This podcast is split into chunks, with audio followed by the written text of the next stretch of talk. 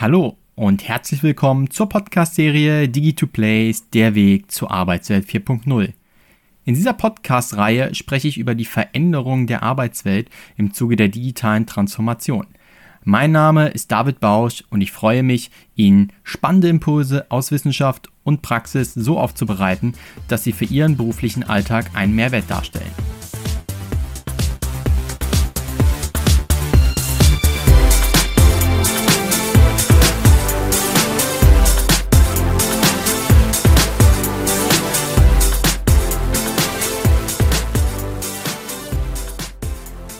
Da ist es schon wieder soweit. Herzlich willkommen zur 14. Folge der Podcast-Reihe Digi2Place, der Weg zur Arbeitswelt 4.0. In der letzten Episode habe ich über Mitarbeiterwiderstände im Kontext globaler organisationaler Veränderungen gesprochen.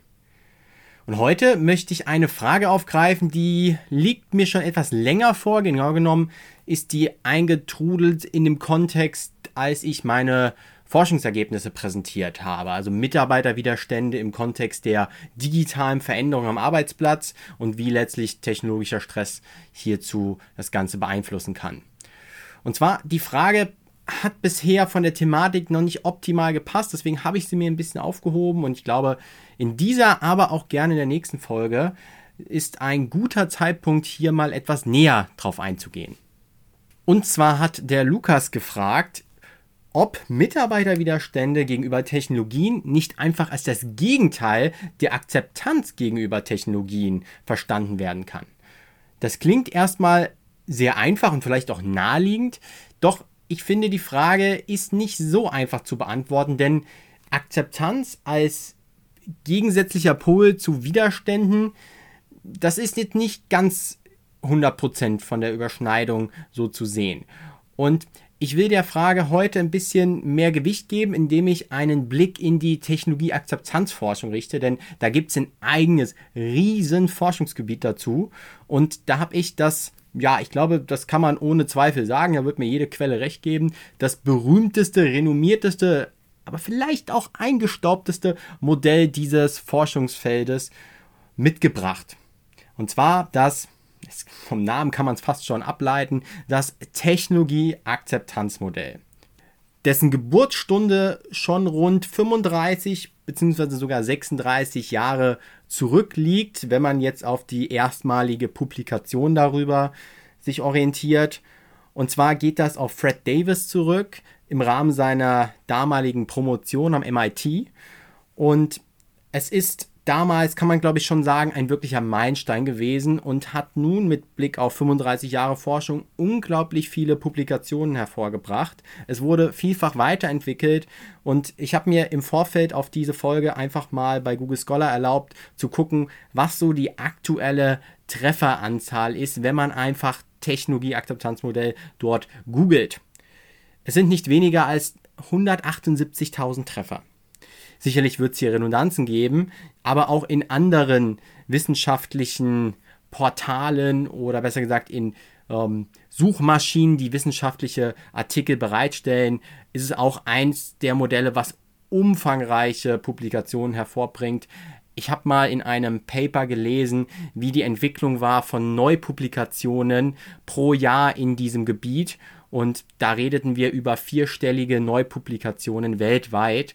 Und das zeigt natürlich, wie dieses Modell in der Forschung angenommen worden ist.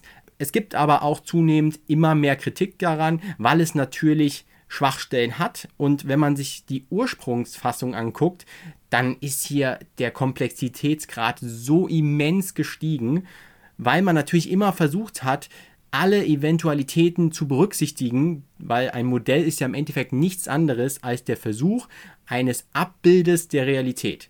Und die Realität ist komplex und das versucht man natürlich in einem Modell auch darzustellen. Man kann in der Regel aber nicht alles erfassen. Und gerade Davis hat, man könnte sagen, seine gesamte wissenschaftliche Karriere damit verbracht, das Modell immer weiterzuentwickeln. Und ich gehe im Verlauf der heutigen Folge mal auf diese Entwicklung ein keine Sorge, das geht jetzt hier nicht tief in die, in die Wissenschaft rein, sondern ich versuche einfach mal grobe Zusammenhänge deutlich zu machen und was so die Entwicklungsschritte waren, weil ich glaube, das ist ein Modell, das hat viele wertvolle Anknüpfpunkte, die den Personen, die das Thema Akzeptanz von Technologien verstehen wollen, einen großen Mehrwert bieten kann. Anfangen möchte ich mit der Ausgangssituation, wie dieses Technologieakzeptanzmodell, das ich jetzt nachfolgend liebevoll TAM abkürze, so wie es in der Wissenschaft auch vielfältig genutzt wird, einfach mal erläutere, wie es entstanden ist. Während meine Forschung ja das große globale Feld von digitalen technologischen Veränderungen adressiert hat, hat sich das TAM eher auf singuläre Entwicklungen damals konzentriert. Also man guckt sich an, okay, ich will eine Technologie einführen, eine einzelne, und wie wird die Akzeptanz begünstigt, wie kann ich sie begünstigen? Und in dem ersten Modell, was noch sehr, sagen wir mal, generisch gehalten worden ist, spielten zwei besonders große Faktoren hier eine Rolle. Das ist einmal, verspürt der Nutzer eine wahrgenommene Nützlichkeit, schönes Wortspiel, Nutzer und Nützlichkeit, und gibt es eine wahrgenommene Benutzerfreundlichkeit. Desto benutzerfreundlicher dann letztlich auch die Technologie ist, desto eher wird die Nützlichkeit auch wahrgenommen. Wenn also Nützlichkeit und Benutzerfreundlichkeit im positiven Maße vorhanden sind, dann begünstigt das die Verhaltensabsicht zur Nutzung. Also dann bin ich auch bereit, diese Technologie zu nutzen. Und wenn ich bereit bin, dann nutze ich sie höchstwahrscheinlich auch. Dieser Schritt zwischen Verhaltensabsicht etwas zu nutzen und der tatsächlichen Nutzung, der beruht zudem auch auf einer Forschungsgrundlage aus der Verhaltensforschung. Also ganz simpel gesagt, da gehe ich jetzt nicht drauf ein, aber hier knüpfte das Modell von Davis eben auch auf bestehenden Untersuchungen aus der Verhaltensforschung an. Die erste modulare Weiterentwicklung, die hat dann aber sogar 15 Jahre auf sich warten lassen und kam im Zuge einer umfangreichen Längsschnittstudie.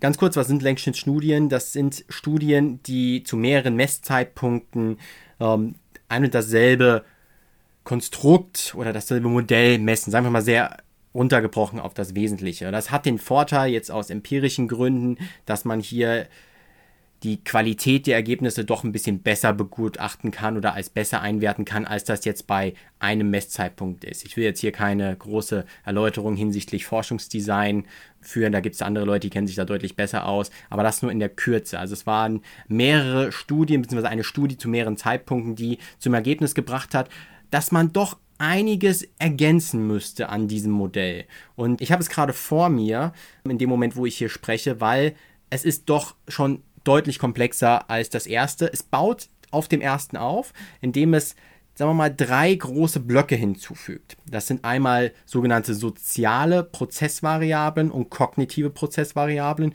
und die Themenkomplexe Erfahrung und Freiwilligkeit. Was hat es damit auf sich? Das Thema Erfahrung und Freiwilligkeit ist, glaube ich, hier noch sehr naheliegend. In dem Moment, wo ein Nutzer eine große Erfahrung mit Technologien oder der Nutzung von Technologien mit sich bringt, erhöht das sicherlich dann auch, ob er bereit ist, auch weitere Technologien zu nutzen. Hingegen es für jemanden ist, der keine Erfahrung hat, eben komplett Neuland und das wiederum zur Verhaltensabsicht eher kontraproduktiv wirken kann. Dann ist hier auch entscheidend, ist es überhaupt eine Freiwilligkeit? Und das ist bis heute ein großer Kritikpunkt, dass man eben sagt, schön und gut, das Modell kann sehr viel erfassen, aber im Unternehmen da erleben die wenigsten Mitarbeiter bei technologischen Entwicklungen, dass sie wirklich die Wahl haben, diese anzuwenden. Da heißt es vom Arbeitgeber, so ab morgen nutzen wir dieses Buchungssystem und greifen nicht mehr händisch zum Hörer und rufen den Kunden an.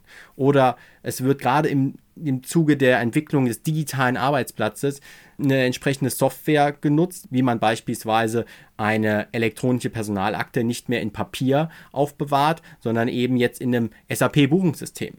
In der Regel sind das alles Entwicklungen, die muss der Mitarbeiter mitgehen. Das heißt, hier ist dieser Freiwilligkeitsgedanke ähm, nicht in dem Maße vorhanden. Man würde dann auch davon sprechen, dass es ein verpflichtendes Nutzungsumfeld ist. Auch da gibt es äh, eine Reihe von Forschungsarbeiten dazu. Das sind aber, glaube ich, zwei Punkte, die sehr naheliegend sind. Die, die hingegen ein bisschen schwieriger zu verstehen sind, sind soziale und kognitive Prozessvariablen. Das klingt schon alleine sehr sperrig. Und wenn man auf die sozialen aber einen tieferen Blick wirft, dann kommt man zu zwei untergeordneten Kategorien, die einen Einfluss auf die wahrgenommene Nützlichkeit haben. Zum einen kann hier die soziale Norm betrachtet werden. Das bedeutet, wie denken meine Kollegen denn über diese Technologie? Empfinden die denn, dass sie nützlich ist? Weil wenn die das empfinden, dann ist das für mich auch ein latenter Druck, dass ich das vielleicht auch nützlich finden sollte, weil sonst müsste ich ja meinen Kollegen Rechenschaft darüber ablegen, warum ich persönlich es nicht nützlich finde. Also in dem Moment, wo die Kollegen um mich rum sagen, ja, das ist doch super, das hat voll den Mehrwert, dann habe ich eben diesen, diesen Druck zu sagen, ja, ja, klar, natürlich gibt es den Mehrwert. Verstehe ich, logisch. Und das zweite ist, welches Image hat denn diese Technologie für mich? Also bringt es mich ein Stück voran in meiner Karriere, in meiner Position, in meiner Reputation, wenn ich eben sage, okay, ja klar, die ist nützlich, ich gehe da mit, ich akzeptiere das. Das sind so diese sozialen Prozessvariablen. Die kognitiven, die sind, finde ich, ein bisschen schwieriger. Ja, wobei, so viel schwieriger auch nicht. Da gibt es drei besondere. Einmal die Jobrelevanz. In dem Moment, wo ich glaube, dass die Technologie eine entsprechende Relevanz für meinen täglichen Job hat, dann werde ich wahrscheinlich ihr auch eine höhere Nützlichkeit zugestehen, als ich das tun würde, wenn ich meine, oh, für meinen Job hat die gar keinen Einfluss. Gleiches gilt dann wiederum auch für, wie ist die Qualität der Ergebnisse. Die wiederum hat einen Einfluss auf die Jobrelevanz. Wenn ich jetzt sage, okay, ähm, die Ergebnisse, die aus dieser Technologie für mich herausgehen oder hervorkommen, der Output, das ist für, meine, für meinen Alltag eigentlich kein großer Mehrwert dann ist das hier auch was, was ähm, die Nützlichkeit beeinflusst und hier nicht in positiver Weise. Und zu guter Letzt spielt hier auch noch die Nachweislichkeit der Ergebnisse auf die wahrgenommene Nützlichkeit mit ein, das eben ganz einfach zeigt, okay, kann ich überhaupt einen, man würde jetzt umgangssprachlich vielleicht sagen, kausalen Zusammenhang herziehen zwischen hat die Technologie wirklich diesen Effekt auf meine Arbeit? Ist das wirklich nachweisbar? Ist es hier belegbar? Das ist in der Praxis ist das ganz, ganz schwer, weil ganz viele verschiedene Einflüsse damit reinspielen. Aber das sind auch Einflüsse, die man berücksichtigen muss. Und das Ganze wirkt jetzt wahrscheinlich sehr, sehr komplex, chaotisch und man kann sich das in einem Podcast gar nicht so einfach vorstellen. Deswegen empfehle ich an der Stelle gerne einfach mal den Wikipedia Beitrag zum Technologieakzeptanzmodell aufzumachen kommt relativ schnell weit oben, wenn man das googelt. Ist wirklich, dadurch, dass es so ein berühmtes Modell in der Forschung ist, sehr, sehr gut auch belegt in einfachen Quellen wie Wikipedia. Und dann sieht man schon die Entwicklung des TAMS 2, so heißt es nämlich dann, Technologieakzeptanzmodell 2. Und dann werden diese Beziehungen, die ich gerade erläutert habe, und ich habe sie sehr runtergebrochen, da gibt es noch Verknüpfungen innerhalb des Modells, aber die werden dann deutlich besser ersichtlich.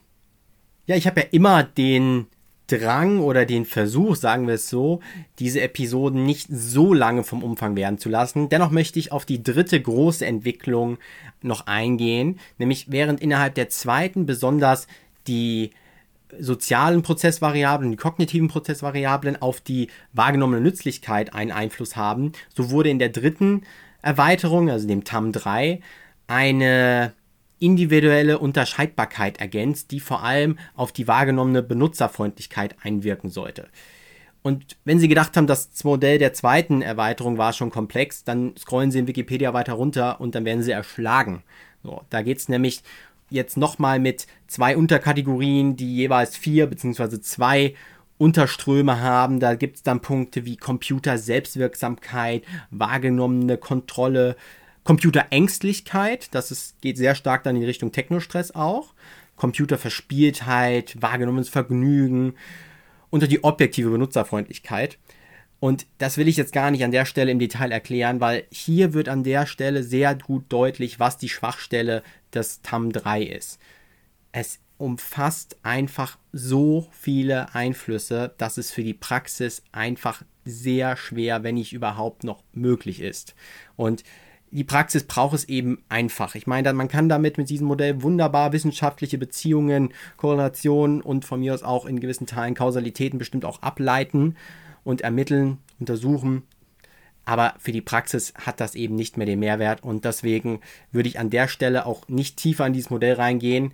Wenn nochmal ein tieferer Blick gewünscht ist, dann gerne auch hier per Mail an david.bausch.digitoplace.de. Dann nehme ich mich der Sache nochmal an. Viel Freude hätte ich wahrscheinlich nicht dabei, weil es ist wirklich, boah, es ist echt böse, muss man schon sagen. Aber ich würde es natürlich dann nochmal näher beleuchten wollen. Ergänzend, bevor ich an dieser Stelle dann zu einem Abschluss kommen möchte, will ich noch sagen, dass es natürlich noch eins, zwei weitere, sagen wir mal, verwandte Modelle gibt, die aus dem TAM abgeleitet worden sind Auf die gehe ich jetzt nicht ein. Worauf ich aber tatsächlich eingehen möchte, das dann aber gerne in der nächsten Folge, ist auf ein, sagen wir mal, ja, moderner trifft es nicht unbedingt, ähm, weil der Ursprung des Modells, auf das ich eingehen will, ist auch von 1995. Aber um ein Modell, was ich glaube, was heute deutlich nutzbarer ist. Und zwar ist das das Aufgabentechnologie-Passungsmodell. Und darauf gehe ich dann in der folgenden Episode ein. Diese wird dann ungefähr Mitte November kommen. Bis dahin bleibt mir nur zu sagen, bleiben Sie wie immer gesund. Die Zahlen steigen ja leider gerade wieder rapide, aber ich denke, wir werden diesen Winter besser überstehen, als wir den letztes Jahr um die Zeit überstanden haben, wo ja ziemlich genau um diese Zeit ähm, der Lockdown für dann ein halbes Jahr verkündet worden ist. Von daher sind wir guter Dinge und ja, bleiben Sie gesund. Bis dahin, Ihr David Bausch.